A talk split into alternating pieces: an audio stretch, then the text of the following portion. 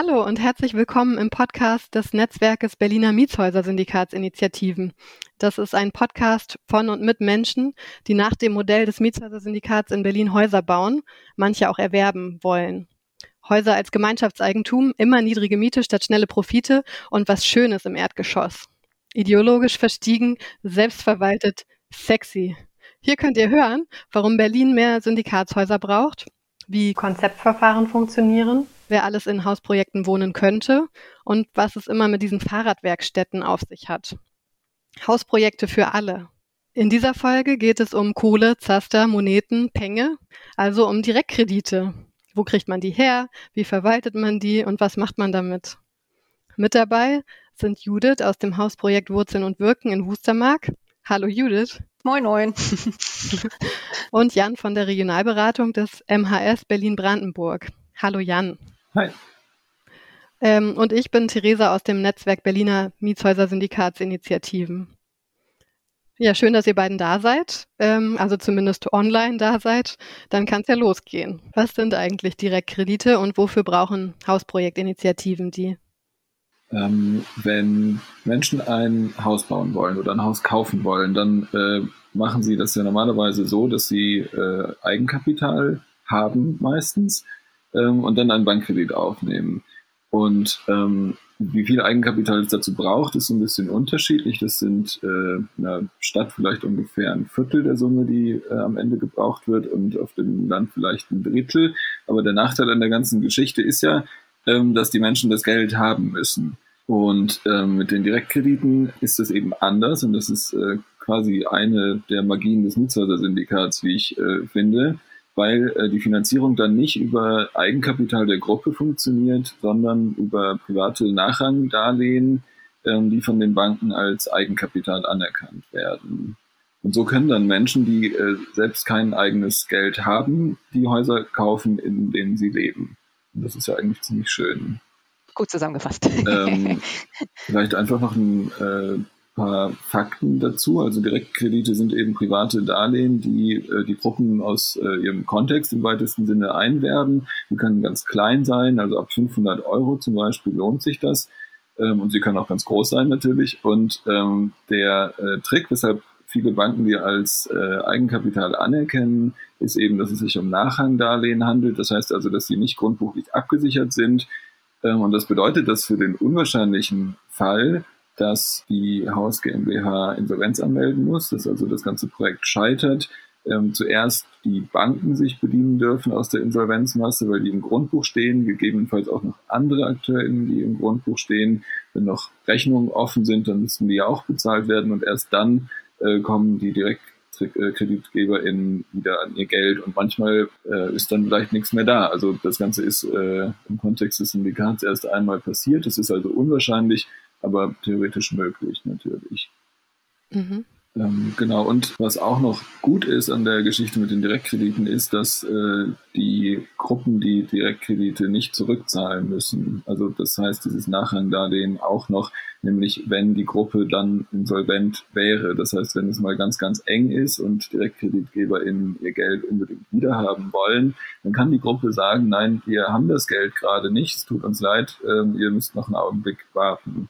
Und auch das ist ähm, für die Gruppe natürlich toll, für die DirektkreditgeberInnen aber ein gewisses Risiko, ähm, das äh, auch kommuniziert werden muss natürlich in äh, dem ganzen Prozess, damit eben Menschen nicht ihr letztes Geld, das sie ganz unbedingt dringend brauchen, äh, als Direktkredit verleihen, sondern eher Geld, ähm, das im Notfall auch verloren gehen könnte. Okay. Genau, und was auch noch super ist, ist, dass äh, Direktkredite ähm, helfen, die Mieten unten zu halten, weil sie in der Regel günstiger sind als ein Bankkredit. Ähm, einmal, weil die Zinsen geringer sind, wenn die Direktkreditgeber in dem Projekt wohlgesonnen sind zumindest. Ähm, und auch, weil viele Projekte die Direktkredite gar nicht tilgen, sondern die Schulden behalten und auslaufende Direktkredite durch neue ersetzen. Und das hilft, äh, Häuser ziemlich günstig zu finanzieren. Das heißt, es ist schon für die Kredit äh, DirektkreditegeberInnen eine sichere Sache eigentlich, wenn du sagst, dass erst ein einziges äh, Projekt jemals gescheitert ist. Ähm, dass es eine sichere Sache ist, würde ich, glaube ich, genau nicht sagen. Also wenn ich mit Menschen darüber sprechen würde, dann würde ich denen sagen, ähm, dass sich die Menschen darauf verlassen können, dass die Gruppe ähm, alles so gut macht, wie sie es kann und dass es eine gute Beratung gibt. Also die Gruppe ist ja auch nicht alleine da, sondern es gibt das ganze Netzwerk und es gibt die Regionalberatung und ähm, es gibt sehr viele Schwierigkeiten, die auch schon gelöst worden sind. Ähm, und es gibt ja auch einen Finanzierungsplan, der geprüft wird und ohne einen sauberen Finanzierungsplan geht es auch gar nicht rein ins Syndikat. Von daher ähm, ist äh, das Risiko nun nicht wahnsinnig hoch, aber dass es eine sichere Sache ist, würde ich eben nicht sagen, damit eben Leute, die auf das Geld wirklich angewiesen sind aus existenziellen Gründen, ähm, das äh, dort äh, nicht reintun oder nicht in vollem Umfang reintun zumindest. Das kann ich aus Praxissicht auch so bestätigen. Also es gibt schon Menschen, die ähm, uns jetzt nicht direkt kennen, zum Beispiel aus Familien oder direkten Freundeskreisen, die dann schon fragen, was hat es mit diesen Nachrangdarlehen auf sich und äh, wie sicher ist das für uns denn eigentlich? Und da offen und transparent zu sein, zu, ne, was du schon sagtest, mit dem die Bank zuerst und dann ihr, aber ihr könnt euch sicher sein, wir als Projekt haben uns hier unser Zuhause aufgebaut und keiner von uns will das verlieren. Ähm, wir werden da ganz viele Stücke dran setzen, dass das eben nicht passiert, dass diese Gruppe sich sprengt. Also kann ich äh, unterschreiben, was Jan gesagt hat. Und Jan, du hast ja gerade schon auch Hinweise gegeben, wer dann potenzielle Direktkredite ähm, geben würde und ähm, wie Hausprojekte da drankommen. Magst du das nochmal ein bisschen ähm, ausführlicher sagen? Mhm. Und worauf sollte man achten, wenn man die einwirbt? Also soweit ich das aus der Beratungspraxis weiß, dazu kann Judith dann ja vielleicht gleich auch noch äh, mehr sagen aus der äh, aus der wirklichen Praxis sozusagen, ähm, kommen die meisten äh, Direktkredite aus dem direkten Umfeld der Gruppe, also von Freundinnen der Menschen, die dort wohnen, aus dem Familienkreis oder von irgendwelchen Bekannten, vielleicht auch aus fern, äh, von, von ferneren Bekannten, von denen die Menschen aus der Gruppe ahnen, dass äh, da vielleicht Geld über ist sozusagen, dass die Menschen äh, in das Projekt reintun könnten und auch aus dem politischen Kontext von Gruppen zum Teil. Also wenn es ein politisches Netzwerk gibt oder andere Netzwerke quasi auf einer inhaltlichen Ebene, dann kann es da natürlich auch Unterstützung geben oder durch andere Initiativen, die den äh, Gruppen nahe sind oder die Gruppen unterstützen möchte. Ähm, und was auch passiert ist, dass bestehende Hausprojekte Direktkredite an andere Hausprojekte geben. Das ist für neue Hausprojekte manchmal ein bisschen schwierig, weil die dann im Netzwerk noch nicht so tief drin sind sozusagen aber das ist eigentlich auch gängige Praxis, dass Hausprojekte, die Geld übrig haben, ähm, auch Direktkredite an andere Projekte vergeben, die gerade Geld brauchen. Und genau, also da ist halt äh, ein bisschen die Schwierigkeit, dass wenn es erstmal läuft, dass es dann in der Regel, glaube ich, einfacher ist, an Geld zu kommen. Also auch wenn Projekte dann, keine Ahnung, schöne große Feste machen und die Leute kommen alle aus der Gegend und sehen, wie toll das da ist und dass es irgendwie läuft und dann wollen sie das unterstützen, dann ähm, dann ist es, glaube ich, ziemlich easy eigentlich in der Regel. Und wenn aber zum Beispiel eine Gruppe neu bauen will und da steht noch nicht mal ein Haus auf dem Grundstück, dann ist es natürlich ein bisschen schwierig, den Leuten zu erklären, wofür jetzt dieses Geld da gebraucht werden soll. Da braucht man viel Fantasie, ja. ja. Ja, genau, ist in der Praxis absolut so. Also ich würde behaupten, dass, keine Ahnung, 95 Prozent unserer Direktkredite äh, auf jeden Fall von bekannten Freunden und Familie sind. Ähm, und dann gibt's halt solche, die äh, sich dann mit wiederum ihren Freunden und Bekannten unterhalten und davon erzählen, wo man dann keinen direkten Kontakt hat. Aber das ist wirklich eher Ausnahme. Und ähm, ich äh, habe jetzt gerade keine Ziffer im Kopf oder auch schwierig mit einer Prozentzahl zu argumentieren, aber ich würde denken, dass schon mehr als die Hälfte wirklich Gelder von uns Teilnehmenden aus der Pro Wohnprojektgruppe sind. Ähm, also sozusagen ganz private Darlehen von, von der Gruppe selbst und äh, auch äh, aus den Familien. Und dann kommen so Freunde, Arbeitskolleginnen und so weiter. Also mhm. passt schon ziemlich genauso. Okay. Und ähm, geben die dann durchschnittlich alle so das Gleiche oder gibt es da große Spannbreiten? Und was macht Sinn? Also ab, ab wann lohnt es sich und ab wann wird es dann auch irgendwann schwer, die Direktkredite wieder auszulösen, wenn die Leute raus wollen. Ist ein, ist ein total guter Punkt, dass du es ansprichst. Ähm, also unser kleinster Betrag sind 500. Das scheint so eine Standardgröße auch im Mietsyndikatskontext zu sein, ähm, dass man nicht runtergehen soll, weil sonst wird die Verwaltung auch einfach zu aufwendig. Ähm, ich glaube, mich zu erinnern, dass der höchste äh, Direktkredit 50.000 bei uns sind. das sind Summen, die sollte man eigentlich möglichst in der Größenordnung vermeiden, weil sie schwer händelbar sind, wenn sie mit einmal ausgezahlt werden sollen wieder. Also ähm, wir sind ein bisschen dazu übergegangen, äh, Leute zu bitten, zwischen 5.000 und 15.000 Euro äh, anzufragen, wenn sie diese Kapazitäten haben. Ne? Und darüber hinaus möglichst keine äh, Gesamtverträge abzuschließen, sondern dann eher Teilverträge. Und zu sagen, okay, wenn du 50.000 geben willst, dann machen wir zweimal 15.000 ne? und äh, dann einmal entsprechend äh, 20.000 oder so, dass man das ein bisschen besser handhaben kann, wenn Leute die kündigen. Dass man, äh, weil du musst innerhalb, so viel übrigens nochmal zur Kündigungsfrist, wir setzen ein Jahr an bei den großen Verträgen, dass wir sagen, zwölf Monate im Voraus kannst du deinen Vertrag kündigen und in zwölf Monaten schaffen wir es, zum Beispiel 15.000 Euro wieder einzuwerben an neuen Direktkrediten. Ähm, das bei den kleinen Verträgen ist das ein bisschen anders. Da kann man durchaus unterhalb des Jahres schon noch mal schnellere Auszahlungen machen, weil die schneller wieder einzuwerben sind. Aber ich würde sagen, nicht zu viele hohe Beträge, ähm, lieber splitten, auch äh, zur Diversifizierung besser verschiedene Parteien. Also wir haben ähm, vor allen Dingen auch Eltern, die bei uns sehr viel einlegen. Und wenn tatsächlich jetzt mal blöd gesprochen es einen Krach gibt im Projekt und dann äh, einer sagt, nimm mal dein Geld da raus, dann liegen wir ganz schön auf dem Blanken. Ähm, das ist zum Glück noch nicht passiert, muss man mal auf Holz klopfen jetzt. ähm, aber es im Worst Case muss man es mitdenken. Und ähm, deswegen macht es total Sinn, eher auf verschiedene Schultern das zu legen, dass es ein bisschen variabler gestaltet werden kann, auch in der Auszahlung. Ähm, eine Sache, die da in der Beratung häufig empfohlen wird, ist noch, dass wenn es äh, Menschen gibt, die größere Summen in ein Projekt reinlegen wollen, also gerade auch wenn sie dann aus dem näheren Kontext äh, irgendwelcher BewohnerInnen kommen, dass es dann auch die Möglichkeit gibt, das auf verschiedene Projekte zu streuen, also dass die quasi dann Direktkredite an andere Projekte geben, die dann wiederum im Tausch ein, äh, einen Kredit in das äh, quasi erste Projekt reintun ähm, um diese Mechanismen eben genau zu vermeiden. Ich weiß nicht so genau, ob das auch wirklich praktikabel ist. Dazu muss man dann ja auch immer mit den einzelnen Projekten sich irgendwie absprechen und das ist wahrscheinlich dann in der Praxis gar nicht so easy, aber im Prinzip finde ich das eine total gute Idee, eben um diese äh, strukturelle Macht, die dadurch dann ja auch entstehen kann, irgendwie zu zerstreuen und auch das Risiko für die DirektkreditgeberInnen ja auch zu streuen. Also es ist ja auch in deren Interesse, letztlich ihr ganzes Geld nicht an einem Ort zu parken. Und die Sache mit dem Splitten, Judith, das heißt, dass man also die größere Summe aufteilt in kleinere und dann hat man auch unterschiedliche Kündigungslaufzeiten in den Verträgen oder? Nee, die Kündigungslaufzeiten sind die gleichen. Es geht nur um, ähm, manche Leute wollen halt gerne vielleicht nur eine Teilsumme ihrer zum Beispiel 50.000 ausgezahlt bekommen weil sie gerade eine Investition vorhaben, würden dann aber 30.000 drauflassen, dass man dann sagen kann, die Teil, äh, also die Teilbeträge oder Teilkredite kann man dann besser verwalten. Im Worst Case hilft das natürlich auch nichts, weil es ist trotzdem eine Person und 50.000. ne? Also es stimmt schon, das ist nicht die Lösung dafür, ja. Okay, das beantwortet ja eigentlich schon meine nächste Frage, nämlich wie und wann bekommen die DirektkreditegeberInnen ihr Geld zurück?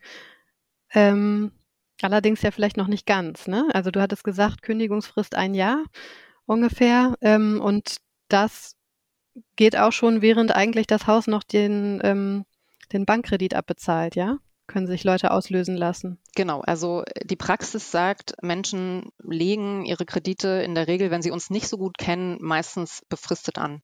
Dass sie sagen, erst mal zwei, drei Jahre zum Gucken. So. Ähm, bei vielen haken wir dann nochmal nach, wenn die Zeit rum ist, sagen so, wie ist es, möchtest du deinen Kredit verlängern ähm, oder möchtest du ihn ausgezahlt bekommen? Beides ist in Ordnung. Äh, und die also viele haben ihr Geld dann meistens vergessen, weil das sind dann sowas wie 1000 Euro und hat nicht so ins Gewicht, äh, beziehungsweise haut nicht so rein sozusagen bei denen.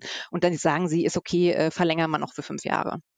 Ähm, es gibt aber auch Leute, die sagen, ich brauche jetzt mal, ich habe eine Investition vor, ich brauche das Geld jetzt, äh, wenn geht, äh, dieses Jahr noch zurück. Ähm, dann musst du es auszahlen, kannst du ja gar nicht anders. Ähm, das heißt, auch wenn die Bankkredite laufen, musst du liquide bleiben und dann ist es halt die Aufgabe des, äh, der Gruppe, äh, sich um neue Direktkredite zu kümmern. Und so eine Wellen kommen bei uns äh, ab und zu mal. Ähm, wir haben in der Regel sowas wie, ach Gott, ich kann es gar nicht genau sagen, 20.000, 15.000 pro Jahr, die wir ausgeben müssen wieder, weil Leute ihr Geld befristet haben oder spontan kündigen. Und das ist sozusagen wie so eine Art Umschlagsziffer, die wir auch immer pro Jahr wieder reinholen müssen, dann durch neue Quellen. Hm, und das heißt aber, wenn ich äh, auch einfach mal eine Frage äh, stelle, vielleicht, das heißt aber, dass ihr ähm, nicht versucht im Laufe der Zeit äh, die Gesamtsumme der Direktkredite runterzubringen, sondern ihr geht schon davon aus, dass das ungefähr ein, ein fixer Schuldbetrag ist sozusagen, der bei euch bestehen bleibt, den ihr im Laufe der Zeit so durchtauscht sozusagen.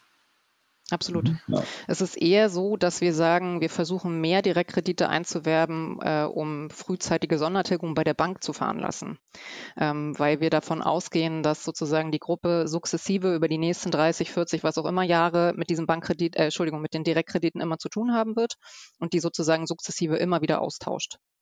Also es, es wird eigentlich ein Dauerposten sein, der sehr, sehr spät erst zurückgezahlt wird in Gänze.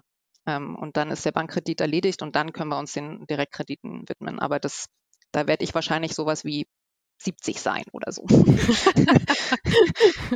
also es dauert wohl noch ein bisschen, bis wir das wirklich angehen.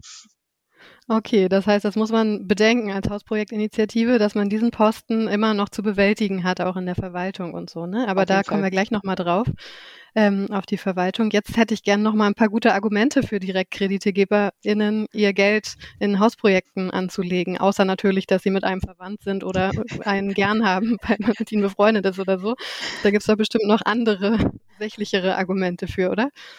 Äh, in jedem Falle. Also das ist ja der, der tolle idealistische Teil am Mietshäuser-Syndikat natürlich. Äh, man hat da eine soziale und äh, möglichst ja vielleicht auch ökologische, ähm, ein ökologisisches Investment. Das ist so, wie wir da auch rangegangen sind. Wir sind ein ökosoziales Projekt, so nennen wir uns. Wir haben ein Lehmbauhaus gemacht äh, mit KfW äh, 55 Standard. Das heißt, wir sind quasi nah dran am Niedrigenergiehaus ähm, und so Sachen. Ähm, das spricht natürlich viele idealistische Leute an, zu sagen, ich möchte mein Geld nicht auf der Bank liegen lassen, sondern ich habe Bock damit, eine Gruppe zu unterstützen, die faire Mieten sichert und gleichzeitig aber auch ans Ökologische denkt, zumindest in unserem Fall. Ähm, und das zieht schon viele. Ähm, aber gleichzeitig ist es immer ein familiärer Punkt. Ich glaube, viele Eltern oder Familienangehörige finden das irgendwie spannend, was wir da machen. Es ist ja auch ein großes Rätsel an vielen Stellen. Aber je öfter sie uns besuchen kommen, desto äh, sympathischer und wahrscheinlich auch normaler finden sie uns. Ne? Also dann ist sozusagen, kennt man dann schon die Mitbewohnis aus den anderen WGs und also da wächst so mehr und mehr zusammen und äh, Leute sind, glaube ich, dann auch äh, einfacher zu erreichen für solche Fragen der Investitionen. Genau. Und äh, was auch immer spannend ist, wir haben Niedrigzinszeit. Ähm, es hat tatsächlich schon einige Leute bewogen, ähm, wenn du das Argument aufbringst, das wird gerade bis zu 1,5 Prozent Zinsen geben, äh, dann ist das teilweise mehr, als sie woanders kriegen, wenn sie nicht gerade in Fonds oder ähnliches anlegen. Ähm, das ist für viele durchaus ein Argument zu sagen, was soll es auf der Bank rumdümpeln? Teilweise müssen die ja sogar viel, anscheinend äh, auch was bezahlen dafür, dass sie da Geld liegen lassen, habe ich gehört. Ähm, das ist schon für manche zu sagen, so ein bisschen Kohle für ein gutes Investment ist doch in Ordnung. Also mhm. funktioniert. Jan nickt. Ja. okay. Und das heißt Tipps und Tricks, Judith, ähm, wie man an Direktkredite rankommt, ist mit dem eigenen Charme zu arbeiten. das, ist zumindest äh, so ein bisschen meine, unsere Strategie, glaube ich.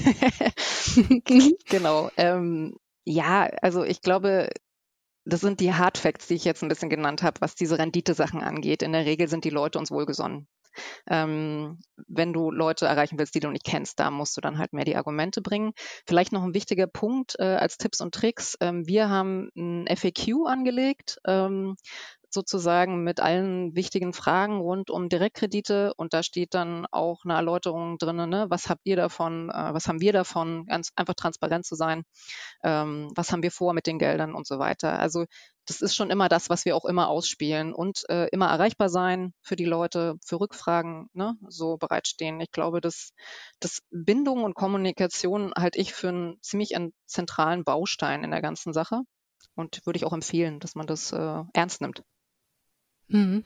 Was vielleicht auch noch ein Tipp ist für den quasi Kaltstart, wenn Gruppen neu anfangen, ähm, da habe ich in den Beratungen häufig das Gefühl, dass es äh, für Menschen relativ schwierig ist, ähm, sich bei Leuten zu melden, mit denen sie vielleicht länger auch schon nicht mehr gesprochen haben und dann erst anzufangen von dem Projekt zu erzählen und dann auch schon gleich nach Geld fragen zu müssen sozusagen. Das heißt, es ist eigentlich, glaube ich, ziemlich geschickt, mit möglichst vielen Leuten über das Projekt zu sprechen, auch wenn es noch im Werden ist, damit äh, Leute schon mal davon gehört haben und sich so ein bisschen vorstellen können, was da passiert, sich ein bisschen einbezogen fühlen, vielleicht auch in den Prozess oder so. Und ähm, dann ist es, glaube ich, auch einfacher, wenn dann bei dem, bei dem entscheidenden Anruf sozusagen nicht die ganze Story erzählt werden muss, sondern vielleicht da irgendwie vorher schon mal eine Idee davon da war, dass da irgendwas passiert, dass es was mit dem Mietshäuser-Syndikat zu tun hat. Irgendwie so, genau. Das ist, glaube ich, noch eine Sache, die ganz praktisch sein kann.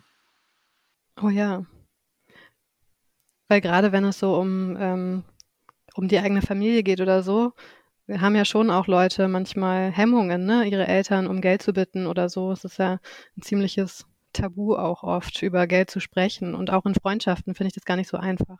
Ist, ist auf jeden Fall so, ja.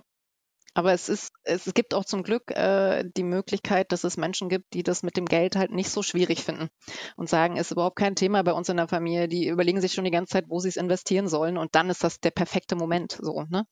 Äh, mhm. Äh, aber ich persönlich komme auch aus einem Haushalt, wo nicht viel Geld existierte und für mich war das auch immer sehr schwer. Mhm. Ich finde an, find an der Stelle immer die Frage ganz interessant, wie das denn andersrum wäre, als wenn ihr euch vorstellt, ähm, Menschen Geld auszuleihen ähm, dann ist das was, was ich zumindest für mich persönlich einfacher finde, als Menschen nach Geld zu fragen und äh, ja. sich dann aber in die andere Rolle hineinzuversetzen sozusagen und zu denken, dass es ja auch irgendwie schön sein kann, für eine gute Sache Geld äh, zu geben, das übrig ist oder so, finde ich dann irgendwie zumindest in der, in der Theorie so einen ganz äh, interessanten Shift im Kopf oder so.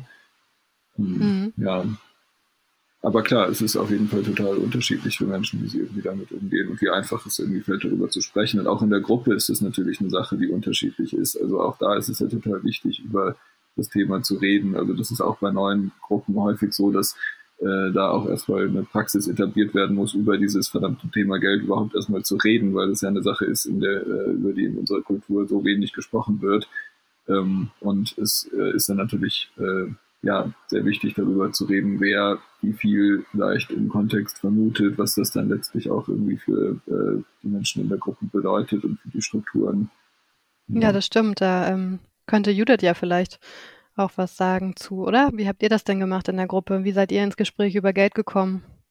Also wenn du äh, quasi innerhalb der Gruppe meinst oder meinst du mit mhm. den äh, Direktkreditegeberinnen? Nee, jetzt innerhalb der Gruppe, genau. Ähm, genau, also ich glaube, das war natürlich frühzeitig äh, immer wieder ein Prozess, ne, der jedes Mal adaptiert wurde von Anbeginn von, man startet eine Gruppe und überlegt sich, wie viel Geld gibt's denn eigentlich, was man schnell erreichbar hat, äh, damit man eine, eine Volumen im Kopf hat, mit dem man irgendwie arbeiten kann und dann sich mal umzuhören in den Familien, wie viel liege dann noch im Notfall und so weiter. Also ich glaube, das ist ständig ein Thema, machen wir uns nichts vor.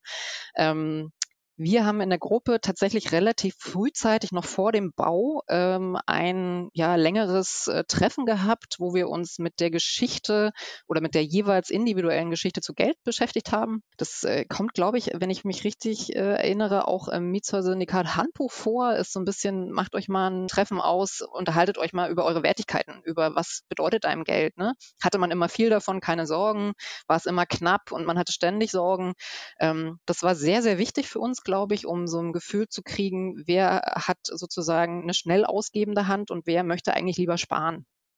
Und äh, da einen guten Mittelweg zu finden zwischen den Bedürfnissen und einfach transparent äh, zu haben, wer wie tickt und Verständnis füreinander zu entwickeln ne? und einen guten Mittelweg zu finden. Ich glaube, das würde ich jedem empfehlen. Nehmt euch Zeit dafür, lernt euch kennen in der Richtung, genau, und überlegt euch Lösungsstrategien dazu.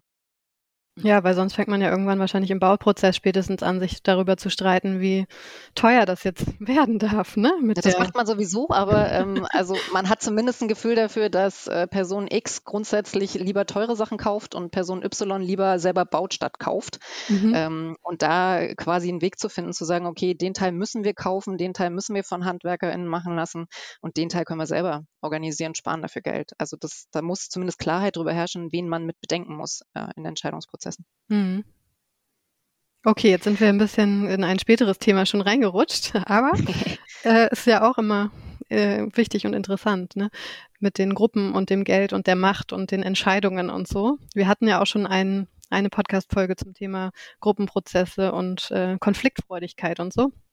Genau, ich kann mir vorstellen, dass wir da auch nochmal irgendwann in einer Folge tiefer reingehen in die möglichen Konfliktfelder, weil ja, da wird es ja welche geben, die eigentlich immer auftauchen, kann ich mir vorstellen. Aber jetzt wollte ich eigentlich noch mal wissen, wie sieht's aus mit ähm, der Verwaltung von den Direktkrediten. Also ich habe jetzt gelernt, das ist ein Posten, den man immer weiter betreiben muss und man muss auf dem Schirm behalten, welche ähm, Direktkredite wann auch auslaufen, wenn die auf einen bestimmten Zeitraum limitiert sind. Ähm, was, Jan, würdest du neuen Gruppen raten? Und dann, Judith, vielleicht, wie habt ihr das gemacht oder wie macht ihr das aktuell? Hm, ich glaube, es ist ähm, gut, wenn, also es gibt ja Menschen, die haben Spaß an Excel-Tabellen und es gibt Leute, die hassen das total. Und ähm, ich habe so das Gefühl, dass sich in den Gruppen meistens Menschen finden, die ähm, so ein bisschen ein Händchen dafür haben, so Dinge im Griff zu behalten und dass womöglich es auch Leute gibt, die sowas dann lernen wollen oder können und dass es auch gut ist, sowas weiterzugeben. Ähm, ja, und ich glaube, dass es vor allem wichtig ist, da irgendwie strukturiert den Überblick zu behalten und sich im Klaren darüber zu sein, dass es halt immer bleibend Arbeit ist, die auch wahrscheinlich keinen Spaß macht. Die, also es müssen ja irgendwie auch Meldungen erstellt werden jedes Jahr, wie der Stand des Kontos ist und solche Dinge, dann müssen Dinge zurückgezahlt werden. Ich glaube, das ist halt so ein Posten, der halt wirklich immer wiederkehrt jährlich und der auch anstrengend. Also ich bin gespannt zu hören, wie das in der Praxis funktioniert, wie ihr damit umgeht. Ja, die Theorie passt ganz gut zur Praxis. Keine Überraschung. Nein, es ist natürlich ganz schnöde eine Excel-Tabelle, ähm, die unsere Verwaltung ermöglicht in diesem Zusammenhang. Aber man muss auch sagen, wir haben ganz großes Glück, dass wir so einen Excel-Guru bei uns in der Gruppe haben. Ähm, in diesem Sinne danke an Robert. der hat so eine abgedrehte Formeltabelle mit äh, Zinsentwicklung und bla blub entwickelt. Ähm, die nutzen wir. Ich verstehe sie nicht, ich kann sie benutzen, das ist, äh, reicht, reicht das mal sie ist ziemlich komplex und äh, wir wurden auch schon öfter angefragt, ob wir die mal versenden und ich denke mir immer, äh, es bringt nichts, weil man versteht nicht, was dahinter steht äh, und wir könnten sonst eine Beratungsfirma aufmachen, damit umzugehen, aber das lassen wir mal lieber. Also ich glaube, irgendwo muss jeder da sein Format finden. Ähm, ich glaube, es gibt auch eine Vorlage vom MRS äh, diesbezüglich im Handbuch, die man natürlich nutzen kann. Ähm, Genau, ansonsten es ist Verwaltungsaufwand. Wir haben ein bisschen eine äh, Aufteilung unternommen. Also ich zum Beispiel bin seit, ich glaube, knapp drei Jahren jetzt dafür zuständig, äh, Kontakt zu den ähm, Direktkreditegebern, äh, zu haben und äh, quasi die Vertragsablage zu machen, Ziffern einzupflegen und so weiter.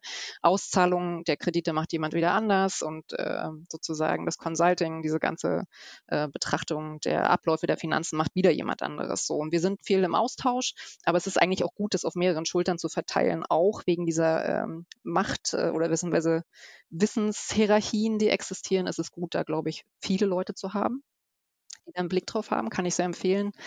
Arbeitsaufwand ist anfänglich natürlich wesentlich höher. Diese ganze Einwerbung dauert, man muss die Kontakte machen, man muss aufklären über die Kredite, man muss werben.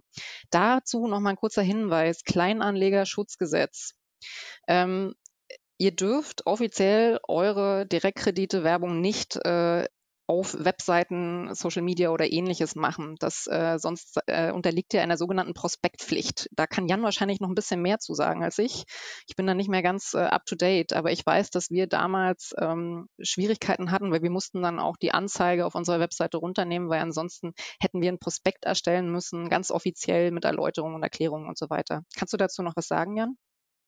Ja, das ist voll gut, dass du das noch ansprichst, ähm, weil das, glaube ich, tatsächlich äh, ganz wichtig ist. Also es gibt zu dem ganzen Thema, das wollte ich grundsätzlich noch sagen, auch einen Workshop, den wir als Regionalberatung machen. Also das ist ein ziemlich komplexes und großes Ding und ähm, auch, glaube ich, gut da so gemeinsam durchzugehen. Und äh, genau zu dem äh, Punkt des Kleinanlegerschutzgesetzes, das äh, ist im Zuge der Banken- und Finanzkrise erlassen worden, glaube ich, eigentlich um die KleinanlegerInnen äh, davor zu schützen, dass ihr Geld verspekuliert wird, was ja eine ziemlich gute Idee ist, aber es äh, hat äh, einige Haken mit sich gebracht. Das hat erst die ganze Finanzierung über Direktkredite im Syndikat ziemlich stark in Frage gestellt. Und es gibt jetzt aber Ausnahmeregelungen, nach denen dann keine Prospektpflicht äh, anfällt ich dachte erst bei diesen Prospekten, was ist denn das? Das klingt so niedlich, aber das ist irgendwie eine ziemlich große Geschichte, die eigentlich durch so finanzielle Beratungsfirmen gemacht wird, die total teuer ist und so weiter. Also es ist sehr gut, diese Prospektpflicht zu vermeiden. Und die lässt sich vermeiden durch zwei Ausnahmeregelungen, nämlich indem entweder nicht mehr als 100.000 Euro pro Jahr von einer Anlage vergeben werden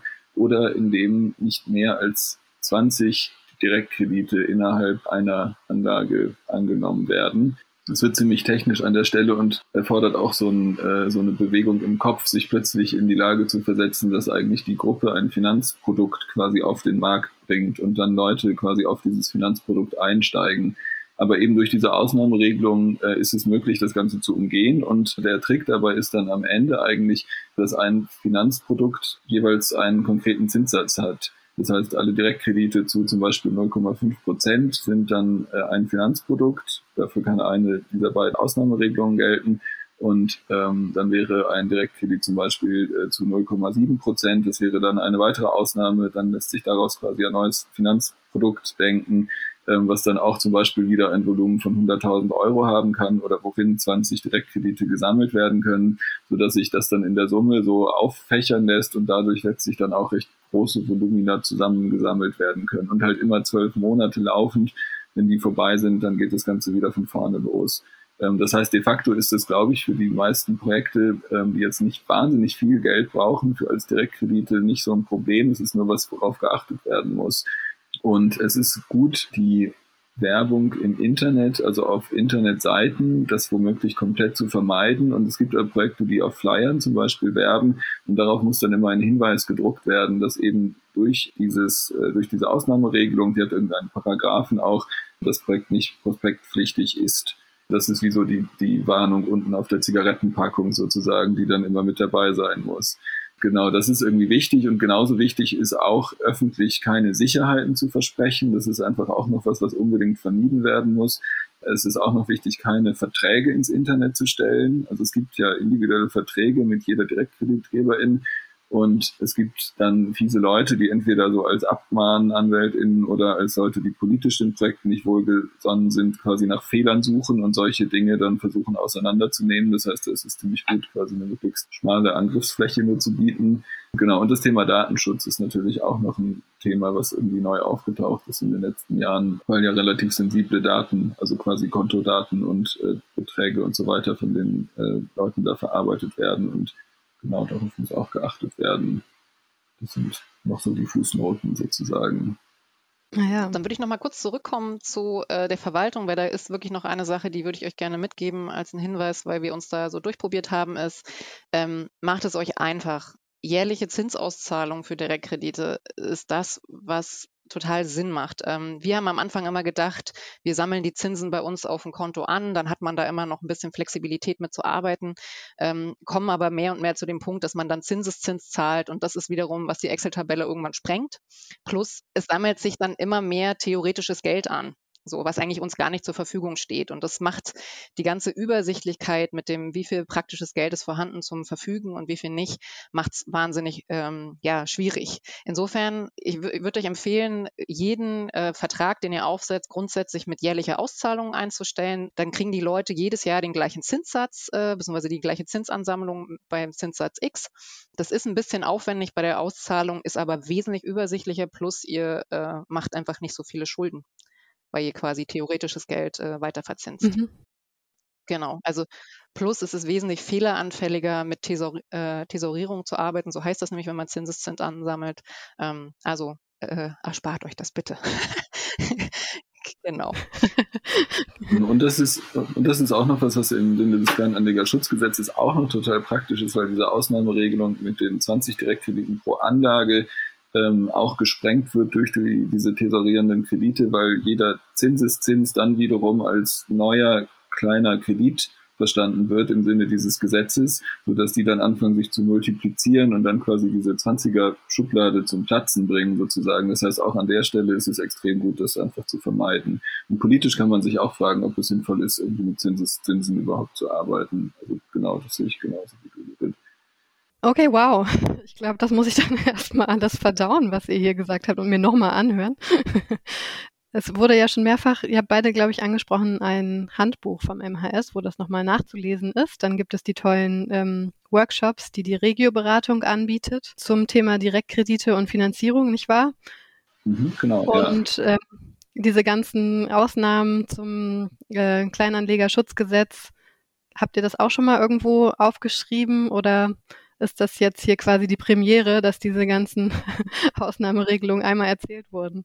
Nee, das steht auch im Handbuch eigentlich drin. Ah ja, ähm, okay. Ähm, genau, es ist halt äh, extrem trocken und merkwürdig und schwer verständlich, finde ich, wenn es gelesen wird und durch Erzählen auch schon schwierig genug. Ja. ja, okay. Ja, cool. Dann, äh, also ich habe auf jeden Fall einiges gelernt und ich hätte jetzt noch so eine viel gut ähm, Abschlussfrage, nämlich wie hält man die potenziellen DirektkreditgeberInnen bei der Stange? Was macht ihr so an Öffentlichkeitsarbeit oder was ähm, schlagt ihr auch so an Öffentlichkeitsarbeit vor von der Regioberatung? Ähm, genau, also ich glaube, an der Stange halten ist für uns in erster Linie, wir haben ein jährliches Mailing ähm, wo wir den Leuten halt sagen, wir haben dein Geld jetzt wieder überwiesen, deine Zinsen und hier mal ein kurzer Einblick, was das letzte Jahr bei uns äh, bei Wurzeln und Wirken gelaufen ist. Das kommt in der Regel total gut an. Die meisten Leute melden sich nochmal zurück, bedanken sich und so. Also das ist einfach, um diese Bindung aufrechtzuerhalten und so ein bisschen eine Bestätigung rauszuschicken. Hey, deine Geldanlage macht dir Sinn. Wir, wir arbeiten damit. Wir haben tolle Sachen auf die Beine gestellt und ähm, genau, ich glaube, die meisten schätzen das sehr. Ähm, gleichzeitig ähm, ist natürlich Teilhabe und Spaß in diesen Texten mit drin. Ne? Also wir versuchen das jetzt nicht nur drücke runterzuschreiben, sondern schon äh, ein bisschen was Nettes reinzuschreiben. Und was ich immer empfehlen kann, Besuchsoptionen schaffen. Also quasi Leuten anbieten, individuell vorbeizukommen, mhm. sich das mal alles anzugucken. Ist ja ein Investment, ähm, kann man sich ja mal anschauen. Und wir laden regelmäßig mh, vor Corona äh, zu Sommerfesten ein. Ähm, wir machen meistens einmal oder alle zwei Jahre ein Sommerfest und da laden wir alle Direktkreditegeberinnen ein. Das kann ich sehr empfehlen. Funktioniert auch total gut. Genau. Und äh, interner, äh, beziehungsweise ein ganz interner Auftrag ist, erhaltet oder steckt Energie in den Erhalt eurer Gruppe, weil das ist das, was die Leute überzeugt. Wenn es der Gruppe gut geht und äh, quasi die nach außen hin gut strahlt, dann vertrauen sie auch das A und O eigentlich. Auch für die Gruppe natürlich, nicht nur für die Geldgeberin. Ja, cool. Danke für diese aufmunternden Worte am Ende nochmal. ja, dann würde ich sagen, es ist äh, schon spät. Ähm, vielen Dank für eure anregenden Ideen und auch für eure Bereitschaft, äh, dass ihr euch jetzt hier auf dieses Podcast-Format eingelassen habt.